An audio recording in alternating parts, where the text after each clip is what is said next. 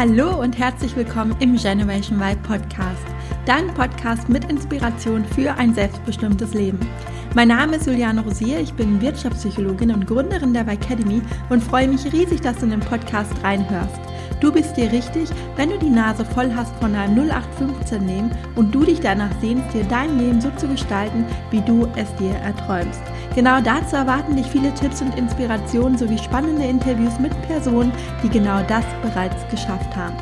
Aber nicht nur das, denn ich stelle dir hier auch regelmäßig Unternehmer und Personalverantwortliche vor, die es in ihrem Unternehmen anders machen und eine Vorbildfunktion einnehmen, wenn es darum geht, sich für die Bedürfnisse der Generation Y und Z als Arbeitgeber gut aufzustellen. Viel Spaß beim Hören dieser Episode.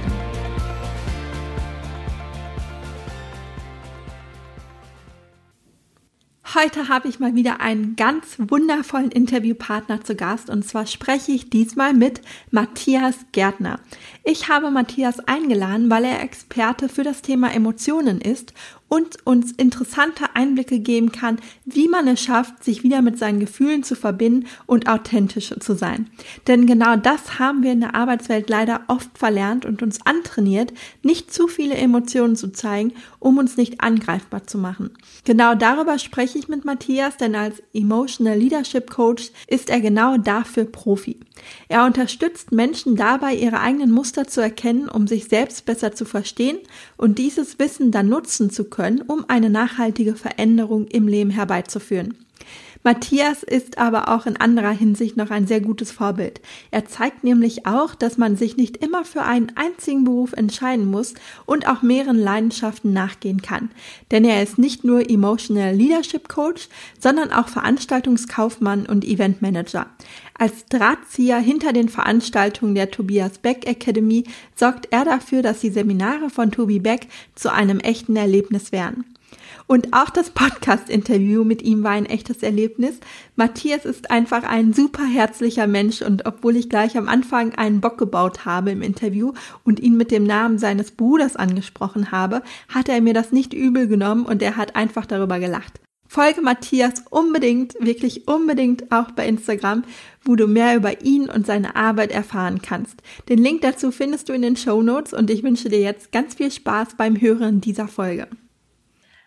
Lieber Matthias, herzlich willkommen im Generation Y Podcast. Ich freue mich total, dass du heute hier bist und dass wir das Interview miteinander führen können und bin schon sehr gespannt. Ja, vielen Dank erstmal für die Einladung. Ich freue mich hier zu sein. Ja, sehr gerne. Ja, vielleicht magst du dich einmal den Hörerinnen und Hörern einmal vorstellen und kurz erzählen, was du machst. Wir gehen da ja auch gleich nochmal in, in die Tiefe, aber vielleicht so ganz grob, ja, sehr, sehr gerne. Also ich habe mich in den letzten 15 äh, Jahren vor allem ganz, ganz stark mit dem Thema Emotion beschäftigt. Und, äh, du hast ja wahrscheinlich auch Emotionen und deine Zuhörer auch, oder? Schon mal so Erfahrungen mitgemacht? Äh, ja. Vermutlich ja. Und mich begeistert dieses Thema schon seit, seit klein auf. Ich habe früher ganz viel im Bereich Musical gemacht, ähm, war auch immer gerne äh, Gastgeber, habe Veranstaltungen schon, das der Klassiker ist so, die Abiturientenfeier habe ich organisieren. Ich wollte immer so ein besonderes Schmankerl machen. Und bin dann lange Zeit auch im Eventbereich gewesen, habe dort für verschiedene Kreativagenturen gearbeitet. Und vor einigen Jahren hat mich dann so ja diese Leidenschaft gepackt, mich noch tiefer in diese Materie äh, ja, einzutauchen mit dem Thema Emotion und äh, das zu kombinieren mit Persönlichkeitsentwicklung. Und äh, ja, ich bin selber jetzt äh, Trainer für den Bereich Superlearning und äh, Coach für Ressourcenaktivierung und Emotional Leadership. Mhm. Ja, und äh, das, äh, damit beschäftige ich mich jetzt in den letzten vier Jahren. Ja, sehr spannend. Ähm, du kommst aber, also du hast Musicals selber mitgemacht oder in deiner Jugend oder? Tatsächlich, ja. Also wie ich das geschafft habe, das kann ich dir immer noch nicht irgendwie erklären. Und mit 14, 15, ich habe ähm, eine, eine Zeit lang Cello gespielt, also dieses mhm. dicke Ding, ne, wo, wo Menschen dahinter, die meistens kannst du die nicht sehen oder siehst nur den Bogen, der irgendwie von links nach rechts geht und äh, dann kam so ein Punkt, äh, dass der Lehrer gesagt hat, ah, du musst aber mindestens eine Stunde am Tag üben. Mhm. Und ich bin so gar kein Freund von, äh, mir sagt jemand, was ich jeden Tag zu tun habe. Und äh, ja, habe dann irgendwann das Cello in die Ecke gestellt, sehr zum Leidwesen meiner Mutter. Also äh, die hat das sehr bedauert und habe dann gedacht, okay, ich möchte irgendwie auf die Bühne, weil während des Cello-Spielens habe ich gemerkt, ich mag es in Kontakt zu sein mit Menschen, aber gar nicht nur unbedingt auf der verbalen Ebene, sondern auch, wie kann ich äh, jemanden mit Musik begeistern? Und äh, dann war es natürlich perfekt äh, Musical, weil mhm. dort Stimme und Musik zusammenkommt. Und stand dort auf der Bühne, ich habe gerappt, ich habe gesungen oder zumindest versucht. Und das habe ich zwei, drei Jahre lang gemacht. Tatsächlich, ja. ja. Und äh, das war, das war eine sehr, sehr spannende Zeit, die mich übrigens dann auch dazu gebracht hat. Ich hatte früher mal so diesen großen Wunsch. Ähm, damals war Robbie Williams sehr, sehr bekannt, also ist er heute immer noch. Äh, und ich habe damals zu meinem Vater gesagt, du Papa, ich will irgendwann mal in meinem Leben ein Konzert von äh, Robbie Williams organisieren. Ich finde das toll. Menschen kommen abends dorthin und werden zwei Stunden lang komplett aus ihrem Alltag rausgerissen. Naja, Robbie Williams ist es nicht geworden, aber äh, ich bin tatsächlich in, in die Veranstaltungsbranche eingestiegen. Das hat mir unglaublich viel Freude gemacht. Mhm. Und ähm, lass uns noch mal kurz zurückgehen, als du 15, 16 warst. War es dann aber dein Wunsch, Musical-Darsteller zu werden? Also auch hauptberuflich?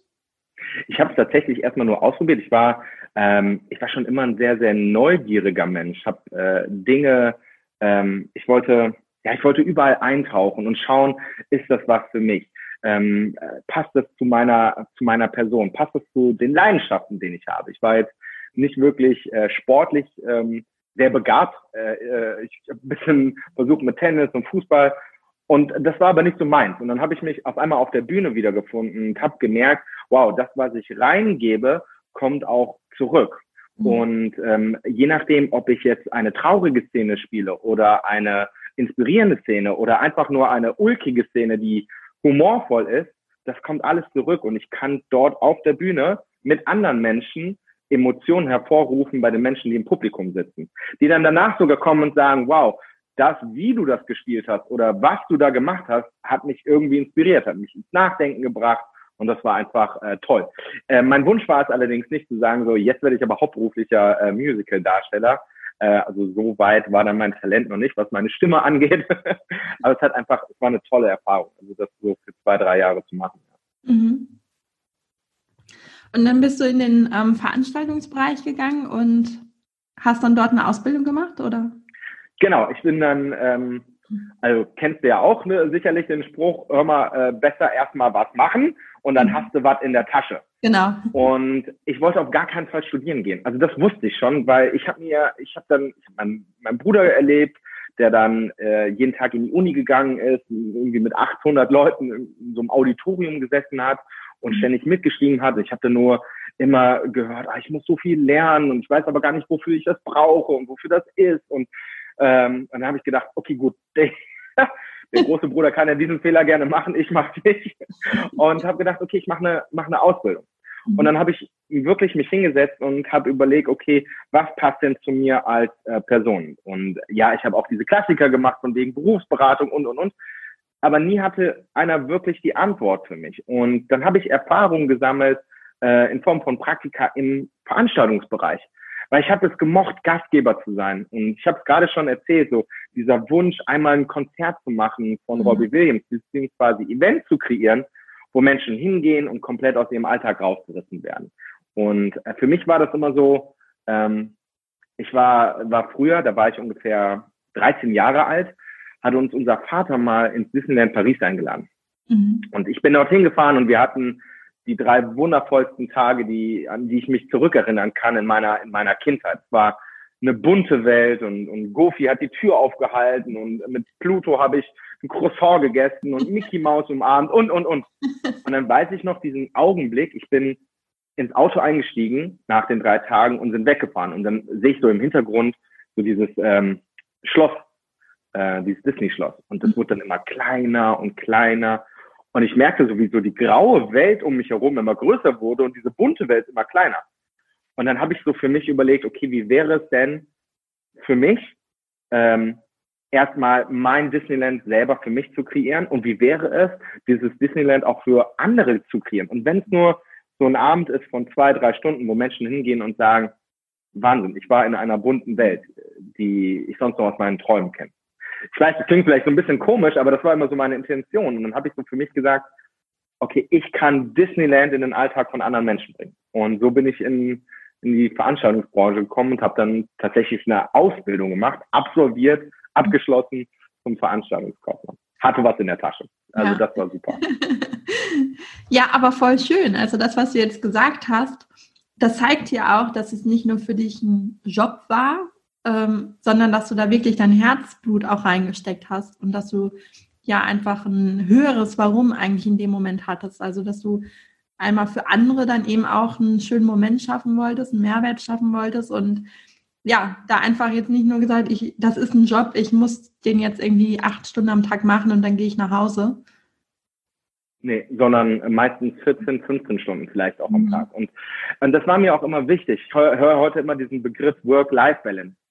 Und ich kann das total verstehen. Ähm, auch zu gucken, okay, was interessiert mich als Mensch und darauf auch Wert zu legen. Ich denke nur ganz oft, diese Sprüche von, ich achte auf meine Work-Life-Balance, kommen gerade von Menschen, die noch niemals geworkt haben. Also dann denke ich so, mach doch erstmal Work und dann schau auf deine Life-Balance. Ähm, und das nicht, nicht, nicht falsch verstehen. Ich finde das, finde das ganz, ganz wichtig. Die Frage ist ja nur, wie interpretierst du den Begriff Work? Also ist das für dich etwas, wovon du eher weggehst? Ja. Oder ist Work vielleicht auch was total Tolles, wo du deine Leidenschaft ausleben darfst und dann sogar noch Geld verdienst? Ja deinen Alltag zu bestreiten. Und so bin ich auch damals in die Veranstaltungsbranche gekommen. Ich wusste, dass Agenturleben ist, ähm, ist einfach ja wirklich herausfordernd und ist jetzt wirklich nicht geprägt von äh, hohen Gehältern, ist nicht geprägt von vielen Urlaubstagen, ist nicht geprägt von pünktlich 18 Uhr Feierabend, sondern hat halt, also hat mir unglaublich viel abverlangt, mhm. die Extrameile zu gehen. Und das hat mich gelernt die Extrameile zu gehen. Und das war einfach eine tolle, tolle ja, Lernzeit für mich auch. Mhm. Ja, aber ich glaube, das kommt ja automatisch, wenn einem der Job Spaß macht, dass man dann auch Lust auf die Extrameile hat.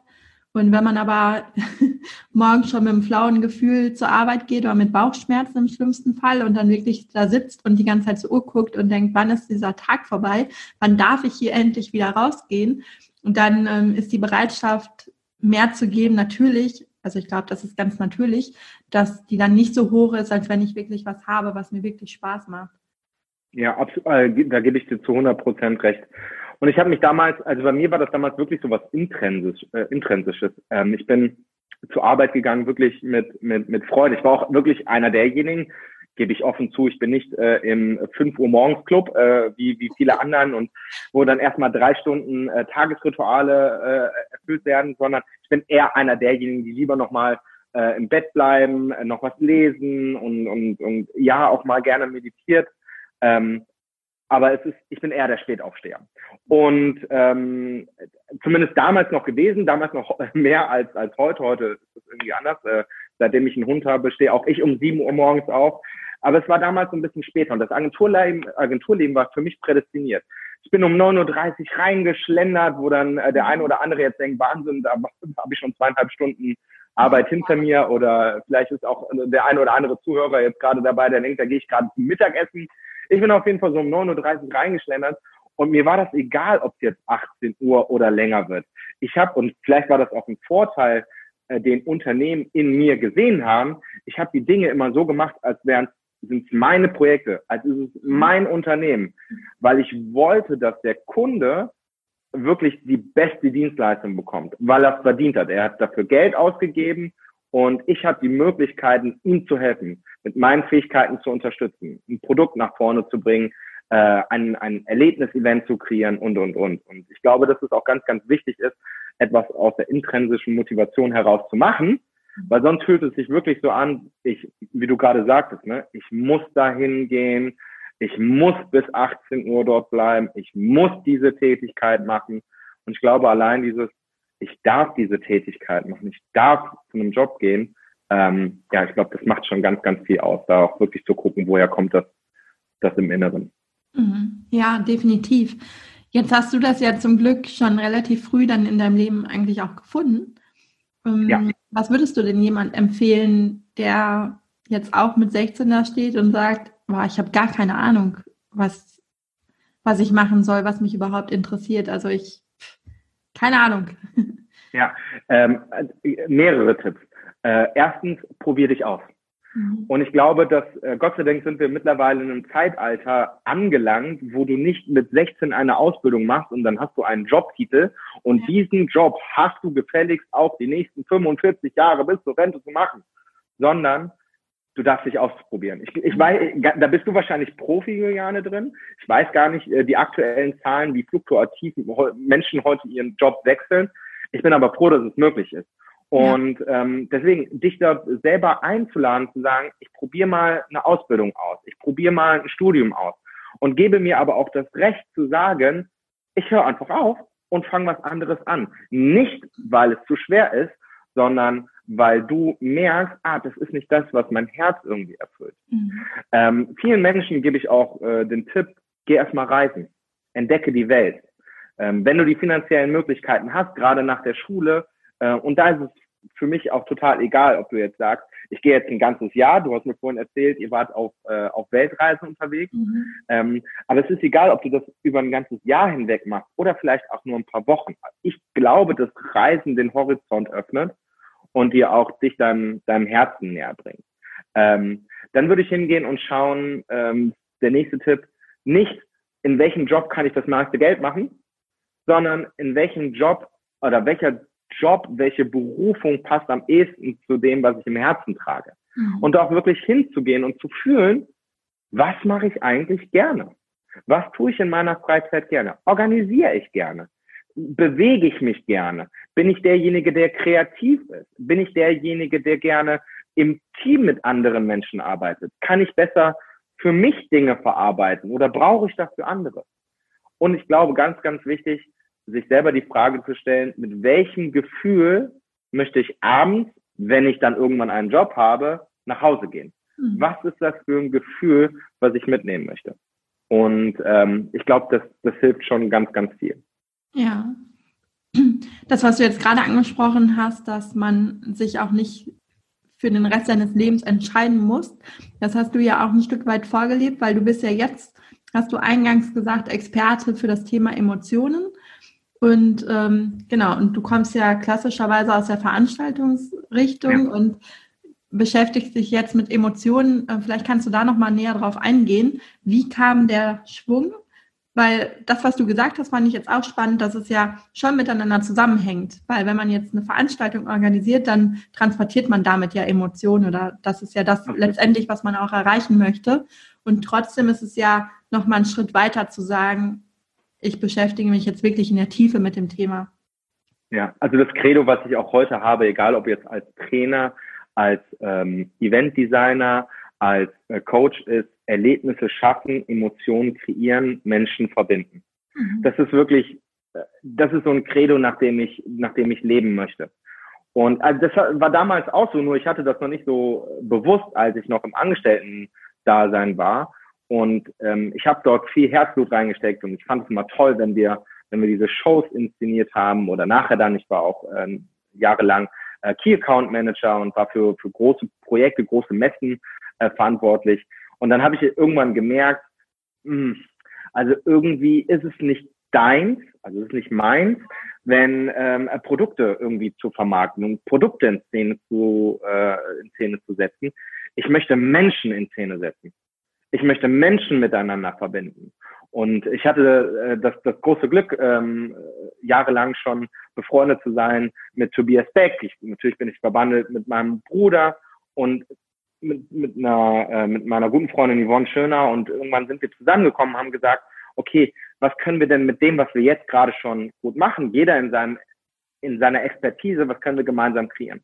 Mhm. Und dann haben wir angefangen, erste Seminare zu kreieren. Dann habe ich gemerkt, wow, Emotionen kreieren auf Veranstaltungen, wo es um Persönlichkeitsentwicklung geht, wo Menschen hinkommen mit dem Wunsch zu wachsen und nicht um das neueste iPhone zu sehen oder äh, irgendeine Autopräsentation, sondern wirklich für sich als Mensch. Und dann habe ich gemerkt, hier kann ich mein Talent einsetzen, hier kann ich meine Gabe einsetzen, Emotionen zu kreieren. Und was in den letzten Jahren dann entstanden ist, sind äh, ganz, ganz viele Seminarkonzepte und bin eingetaucht in diese Trainerwelt, wo ich gemerkt habe, wie schön ist es, Wissen äh, zu vermitteln. Aber nicht, indem ich es reinpumpe in den Teilnehmer, sondern indem ich einfach der festen Überzeugung bin, ich brauche Emotionen kreieren, ich brauche ein Erlebnis schaffen, äh, zu schaffen, wo sich Menschen verbinden und, und ihr Wissen mitbringen in einen Raum und ich kann es aus ihnen herausziehen, so dass sie was lernen können für sich. Ja. Und weil ich glaube, ganz ehrlich, du kannst so viele Bücher lesen, wie du willst, und du kannst, es sei mal abgesehen, du bist jetzt irgendwie Professor, Doktor, Med, wie auch immer. Ich glaube, du kannst gar nicht so viel Wissen mit in den Raum bringen, wie viele Menschen schon selber von sich aus mitbringen. Also ich hoffe, das ist verständlich, ja. dieses, ja. jeder bringt ja seine Lebensgeschichte mit. Und warum gebe ich mir als Recht, dann irgendwie zu sagen, so, ich weiß aber mehr und gebe dir jetzt den goldenen Löffel. Und das war so toll, sich einfach ähm, in den letzten Jahren genauer mit diesem Thema zu beschäftigen und dann aber gleichzeitig auch zu sagen, okay, ich habe jetzt vielleicht nicht eine Sache, die ich bin, sondern mhm. ich habe mehrere Sachen, die aber alle in die gleiche Richtung gehen, indem ich mir immer wieder sage, Erlebnisse schaffen, Emotionen kreieren, Menschen verbinden. Ja. Und darunter darf ich alles machen. Mhm. Ja, und ähm, also erstmal zu der Geschichte mit Tobias Beck. Also ich finde, das spürt man auch total, wenn man seine Seminare besucht, dass es einfach anders ist als woanders, wo man einfach in den Seminarraum kommt, sich hinsetzt und acht Stunden berieselt wird. Und ähm, deswegen, also da spürt man deine Arbeit da drin und auch das Herzblut, was du mit reinsteckst. Und das, was du jetzt gerade gesagt hast, dass man sich nicht entscheiden muss, beziehungsweise du hast halt für dich so ein Claim entwickelt, worunter ja. du dann halt viele Tätigkeiten zusammenfassen kannst. Denkst du, das ähm, funktioniert für jeden oder meinst du, es gibt auch Menschen, die haben halt ein ganz bestimmtes Warum und dafür gehen die los? Oder meinst du, es funktioniert eigentlich ähm, für jeden, dass es mehrere Berufe auch geben kann, die einen erfüllen? Ähm, ich glaube, dass jeder seinen Weg darin finden darf. Äh, ich glaube, es wäre vermessen zu sagen, äh, ich habe jetzt die Lösung, stülp die irgendwo über. Ich glaube tatsächlich, es gibt Menschen, die finden eine Sache und die haben so die, äh, die wie sagt man, die goldene Nadel im Heuhaufen gefunden, ne, so sagen. Genau. Und äh, dann denke ich, wow, brenn dafür, geh damit, du liebst das, was du tust. Ähm, wiederum andere die, äh, die können sich vielleicht nicht recht entscheiden. Und dann kommen andere Menschen und sagen vielleicht so, aber du musst dich entscheiden, mhm. weil du musst dich ja auf eine Sache fokussieren. Und dann glaube ich so, nee, muss ich nicht, sondern ich muss einfach meinem, meinem, meinem Herzen folgen und das, was äh, mit, mit mir selber halt resoniert, wo ich sage, okay, da, das macht mir Spaß. Ich probiere mich aus. Und das darf sich ja auch verändern. Vielleicht sage ich mhm. irgendwann, ich habe jetzt so viele Dinge ausprobiert, und das ist die Quintessenz, die davon übrig geblieben ist. Und mit der möchte ich jetzt äh, mehrere Jahre gehen. Ähm, ich bin nur kein Freund von, von, äh, von geschlossenen Räumen, also äh, gedanklich, ja. sondern ich liebe es, es so offen zu sehen wie ein Ozean, wo halt Dinge passieren können, wo ein Sturm kommt, es kommt eine Flut, es kommt Ebbe, es gibt, es gibt ruhige Nächte und das einfach auch so mitzunehmen für dich selber und zu sagen, okay, ich gebe mir selber die Erlaubnis, einfach zu spielen und zu experimentieren. Mhm. Und das nimmt dir auch ganz, ganz viel Druck, weil dieser Druck, sich entscheiden zu müssen von etwas, das ist ja, ja auch wahnsinnig schwierig. Also wenn man das Gefühl hat, hm, mich interessieren aber so viele Dinge, aber ich muss mich jetzt für eine Sache entscheiden, das ähm, setzt uns ja einfach ja wahnsinnig unter Druck und ich glaube, Absolut. das hilft vielen Hörern zu hören, ah, ich muss mich gar nicht entscheiden, ich kann mich mal ausprobieren, kann den Druck mal rausnehmen und gucken, ja, was sich gut anfühlt und dazu experimentieren. Ich glaube, das war jetzt ein ganz, ganz wichtiger oder hilfreicher Impuls auch. Ja, danke dir. Und ich glaube, äh, vielleicht noch eine, ähm, äh, eine Ergänzung. Ähm, ich glaube, dass wir haben es vorhin schon darüber gesprochen, dieses Zeitalter von ich mache 40 Jahre lang das Gleiche mhm. ist einfach vorbei. Und heute eher sich die Frage zu stellen, ähm, ein, ein sehr, sehr bekannter Trainer hat das mal gesagt, was haben andere davon, dass es mich gibt? Mhm. Weg von diesem, was kann ich jetzt machen für mich, mhm. sondern wie kann ich mich als Mensch in unsere Gesellschaft, in unsere Wirtschaft einbringen, dass andere etwas davon haben indem ich, ähm, indem ich Zusammenkünfte eingehe, Koll Kollaboration. Wir machen beide ja gerade nichts anderes. Wir tauschen uns aus und geben damit Mehrwert für, für deine Zuhörer. Und ähm, ich glaube, dass es ganz, ganz wichtig heute ist, zu, zu experimentieren und zu gucken, okay, wo ist wirklich in mir dieser, dieses, dieses magische, dieses wertvolle, was ich einer Gesellschaft geben kann. wir haben es in den letzten Monaten ganz, ganz stark gemerkt, das ist tatsächlich wichtig. Mhm. Zu schauen, was ist in uns, was können wir der Gesellschaft geben, ähm, damit wir als Gesellschaft ja auch wirklich wachsen können. Ja.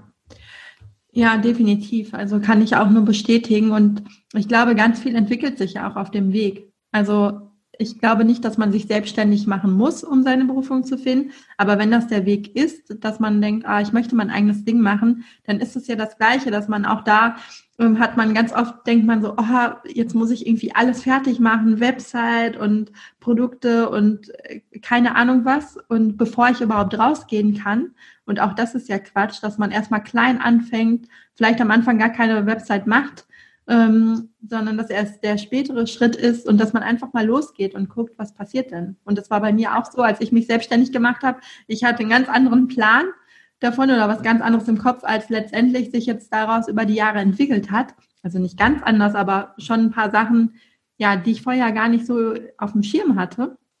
Und von daher, man kann das, glaube ich, gar nicht mehr alles so planen in der Welt, wo sich so viel immer verändert. Ähm, Absolut. Ja, ich glaube, äh, und, und es ändert sich so viel, egal ob jetzt technisch, äh, gesundheitlich, äh, wirtschaftlich. Und äh, du bist ja ein perfektes Beispiel äh, dafür. Und deswegen äh, hat mich das auch so beeindruckt. Woher kommst du, um, um dann irgendwann zu sagen, okay, gut, was kann ich? Erstmal sich selber die Frage zu stellen, möchte ich ähm, im Angestellten-Dasein äh, bleiben? Und dazu möchte ich vielleicht noch eine Sache sagen. Ich glaube, dass es Menschen gibt, für die ist auch tatsächlich ein Angestelltsein ähm, gut und wichtig und richtig. Ich will gar, ich bin nicht auf der Seite, um zu sagen, ich verteufel angestellt sein. Mhm. Wenn du aber angestellt bist, dann tu das, was du liebst. Dann such dir den besten Job für dich selbst. Oder, so wie du auch, du hast etwas gefunden, wo du vielleicht sagst, okay, das kann ich in meinem Angestellten da sein. Ich kann das gar nicht, ich kann das gar nicht Menschen richtig zur Verfügung stellen. Ich kann gar nicht mich entfalten. Also wage ich den Schritt in die Selbstständigkeit. Mhm. Und, ähm, und deswegen ist das, äh, ist das sehr bemerkenswert, um dann auf dem Weg zu gucken, was passiert und wie sich das entwickelt. Und eine Sache noch, du hast es gerade angesprochen, starte da, wo du bist. Starte nicht dort, wo du glaubst hinzumüssen, sondern starte, wo du bist. Ohne Webseite, ohne Visitenkarte, ähm, erstmal vielleicht nur mit einer Idee und dann schmeiß dich rein. Und nach vier Jahren, ich gestehe, nach vier Jahren, ich habe immer noch keine, äh, in, in noch, immer, noch, äh, immer noch keine Internetseite. Ich habe vorhin so mir ein paar äh, Slides angeguckt bei dir auf deiner Internetseite, die ich großartig finde. Und habe dann noch beim guten Freund, äh, den du ja auch interviewt hast, den Christian Lottermann, reingeguckt und dann sehe ich so, äh, dass, dass er in den Shownotes seine Internetseite abgegeben hat. Und da habe ich schon wieder so gedacht, so, ach, Mist, da müsste ich mich jetzt auch mal mit äh, äh, beschäftigen. Ähm, aber es geht auch ohne. Deswegen nicht immer diesen es zu zerdenken, sondern einfach mal, einfach mal anzufangen und der Rest wird sich auf dem Weg entwickeln. Ja. Ja, genau. Einfach mal machen. Einfach mal machen. Genau. Ja, nicht labern, machen. Ja, finde ich sehr, sehr gut. Aber das fand ich jetzt auch nochmal schön, dass du gesagt hast, dass du denkst, dass nicht für jeden die Selbstständigkeit jetzt ähm, der, der goldene Weg ist. Denn der Meinung bin ich auch. Also und aber viele sagen das ja oder viel wird das auch in den sozialen Medien vermittelt, das Bild, ja, du musst dich selbstständig machen, mach dein Ding, ähm, zieh als digitaler Nomade um die Welt. Und ich glaube nicht, dass das automatisch zum Glück führt. Kann, wenn das für die Person eben der passende Weg ist. Aber äh, man kann auch genauso im Angestelltenverhältnis glücklich werden, wenn man sich da gut aufgehoben fühlt und wenn man, ja, wenn man der Typ dafür ist und denkt, ich, für manche sogar ist es, glaube ich, besser, die sagen, ich möchte ein Team um mich haben. Ich bin ganz froh, wenn ich nicht alle Entscheidungen selber treffen muss. Absolut. Ähm, ich, wenn ich jemandem zuarbeiten kann, das erfüllt mich. Und ähm, die aufgeschmissen vielleicht werden, wenn sie angestellt, äh, wenn sie selbstständig werden, weil sie denken, oh, jetzt sitze ich hier alleine und jetzt muss ich alles selber entscheiden und genau.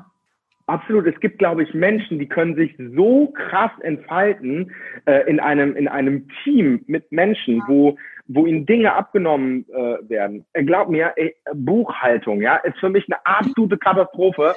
Ähm, und da denke ich ganz oft an die Zeit zurück, äh, äh früher noch im Angestellten-Dasein. Ich habe äh, monatlich habe ich mein, mein, meine Lohnabrechnung bekommen. Da musste ich mich um sowas gar nicht kümmern. Ja. Äh, ich nehme das trotzdem heute in Kauf, um, um diese um diese Selbstständigkeit leben zu dürfen, um, um auf einer anderen Seite in meine in meine Kraft zu kommen.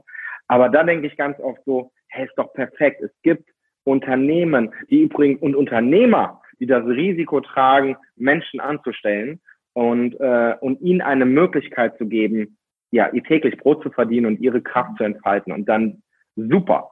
Also wenn du das hier hörst und angestellt bist, sei der beste Angestellte, sei Unternehmer in deinem Unternehmen, für das du angestellt bist und äh, gib wirklich alles für die Menschen, mit denen du da tagtäglich zusammenarbeitest. Mhm. Definitiv. Lass uns mal einen Sprung machen thematisch. Ähm, du bist ja Experte für das Thema Emotionen. Jetzt mhm. ist es ja so in der Arbeitswelt, ähm, dass man eher eigentlich lernt, seine Emotionen wegzupacken und ähm, viele eine Maske aufhaben und gar nicht mehr so sich authentisch zeigen, sondern das lernt man ja, glaube ich, schon. Also ich bin ja Recruiterin gewesen jahrelang und auch da war es immer so, dass Bewerber oft irgendwie Angst hatten, gerade im Interview authentisch zu sein und sich immer eher vorgestellt haben, hm, was wird denn jetzt von mir erwartet, was will die andere Seite denn hören? Und da fing schon an, dass man sich im Vorstellungsgespräch, also viele, sich da schon verstellt haben und ähm, da nicht, nicht wirklich gezeigt haben oder rausgelassen haben, wer sie wirklich sind, mit all ihren Emotionen. Was würdest du Menschen empfehlen, die genau da drin stecken und sagen, irgendwie habe ich das Gefühl oder ich traue mich gar nicht, meine Emotionen so rauszulassen. Vielleicht, ich glaube, Frauen kennen das, weil sie Angst haben, dann als Zicke abgestempelt zu werden oder so, ne? Was würdest du da empfehlen? Also, wie schafft man das? Mhm. Äh, erstmal vielen, vielen Dank für die Frage ähm, und auch äh, gerade den Ansatz, den du reingebracht hast, diese Authentizität in Bewerbungsgesprächen. Ich glaube immer noch, dass Menschen, äh, Entschuldigung, dass äh, Unternehmen zwei Dinge ähm, benötigen. Das eine ist eine, ein, eine Expertise, eine Arbeitskraft für ein bestimmtes Problem, was sie lösen wollen im Unternehmen. Ähm, und sie wollen gleichzeitig aber auch einen Menschen haben. Ähm, wir sind ja nicht mehr im, in dem Zeitalter, also ja, unsere, äh, all, all unsere Technik und wir haben ganz oft Angst vor, äh, dass Maschinen uns unsere Jobs wegnehmen. Ne? So, das äh, wird ja ganz oft, oft gesagt. Und sicherlich ist es ein Stück weit auch richtig, weil ganz viel auf Automatisierung läuft.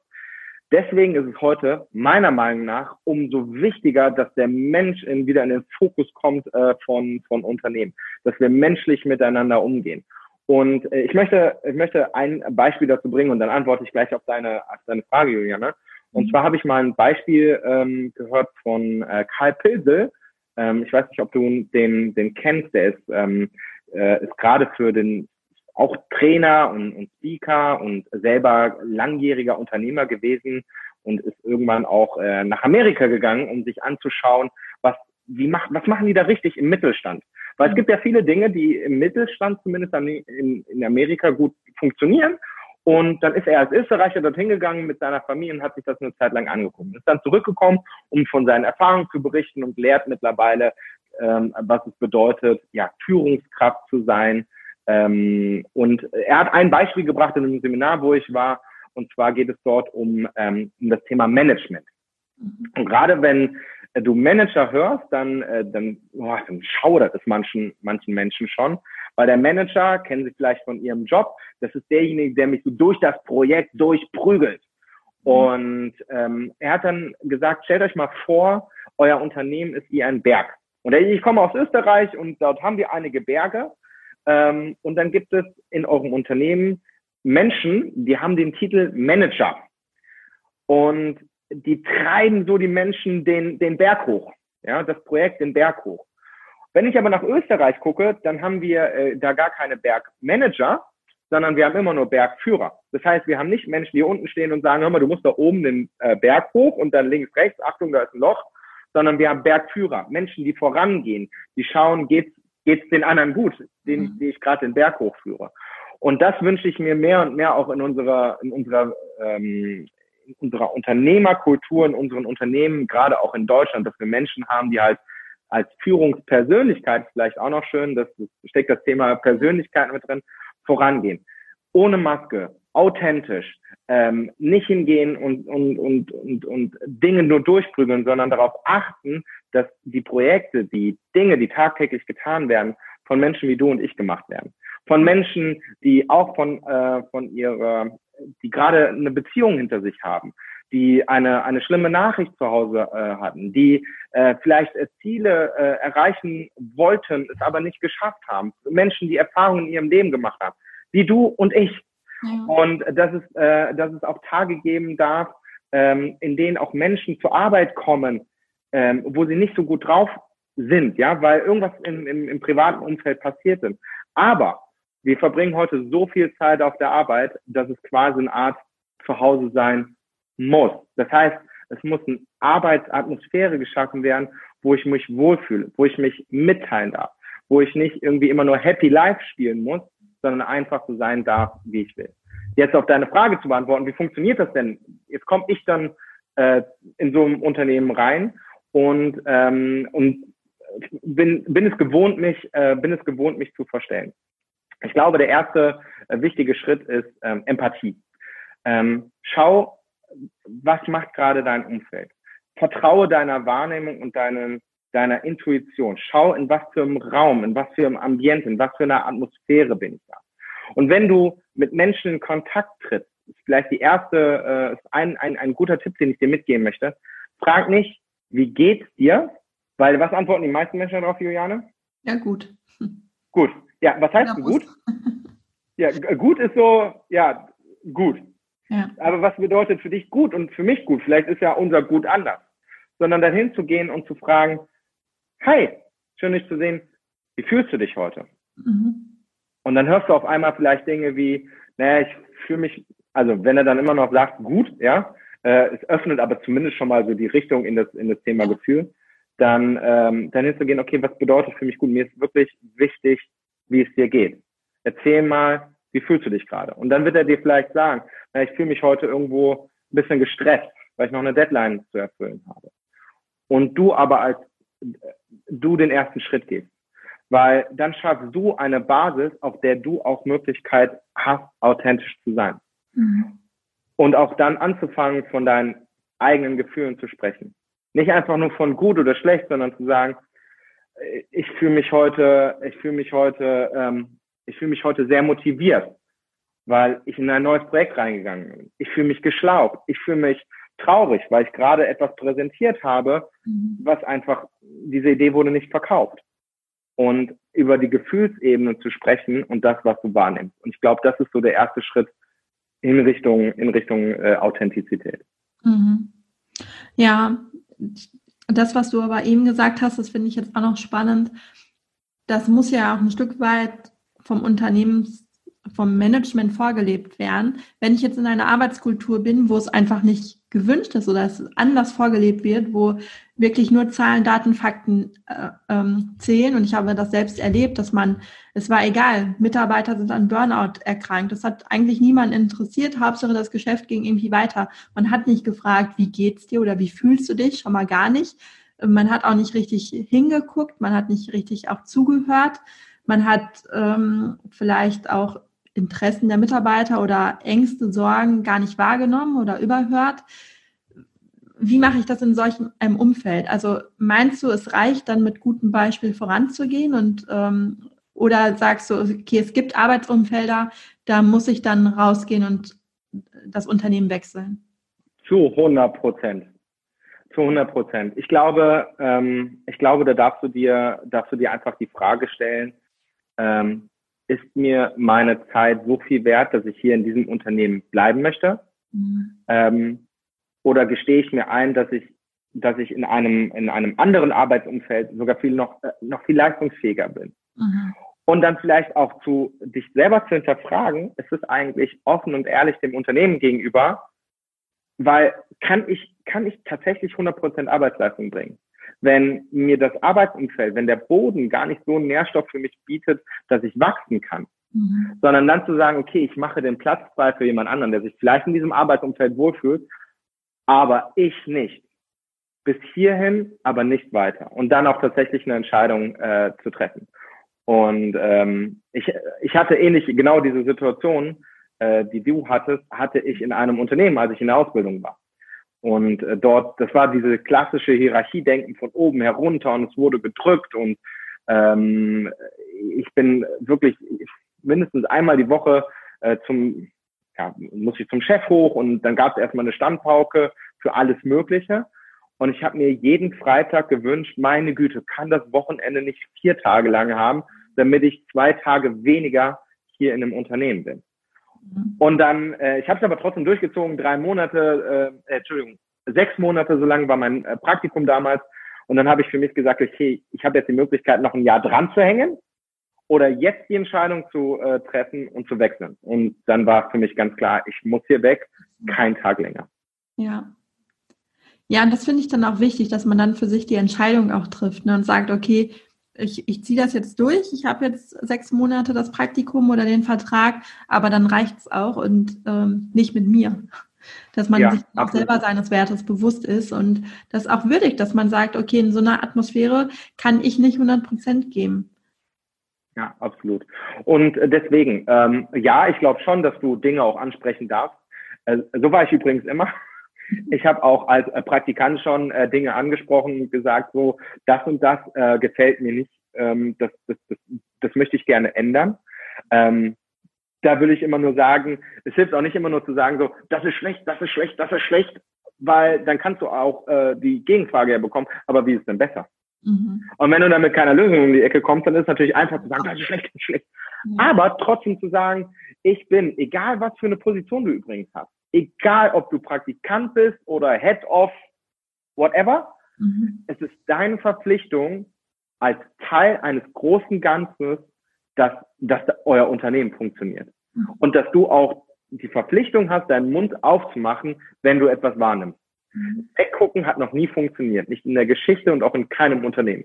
Und ähm, ja, deswegen glaube ich, ist es ganz, ganz wichtig, auch dafür sich selber, für das Unternehmen einzustehen und für sich selber natürlich immer zu gucken, okay, möchte ich mit diesem Unternehmen weiter verheiratet sein oder gehe ich lieber zum Scheidungsamt und leg die Kündigung hin und suche mir tatsächlich äh, etwas, was meinem Herzen entspricht. Ja, das fand ich jetzt ein sehr, sehr schönes Schlusswort. Weggucken ist nicht und dass man ja für sich selber dann einsteht. Ich danke dir für das Interview. Wir sind jetzt leider schon am Ende. Ich könnte. Es hat mich wirklich gefreut. Vielen, vielen Dank für die Einladung, Juliane, und äh, für alle diejenigen, die diesen Podcast hören, auf jeden Fall teilen und weiterklicken, weil die Juliane macht so großartigen, ja, du, du machst so eine großartige Arbeit für für diese Generation, für Menschen, äh, die in einem Job sind oder nicht in einem Job sind, aber einfach ja, sich weiterzuentwickeln äh, für, für das, was sie gerne tun. Deswegen vielen, vielen Dank auch für die Einladung.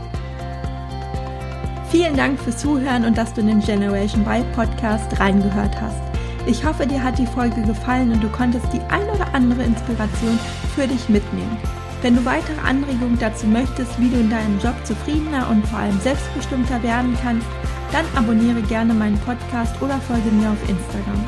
Und falls du selbst noch auf der Suche bist nach einem Beruf, der dich wirklich erfüllt und der richtig gut zu dir passt, dann hole dir auf meiner Website www.julianerosier.de meinen Erfolgsplan für deine berufliche Neuorientierung. Bis zum nächsten Mal, deine Juliane.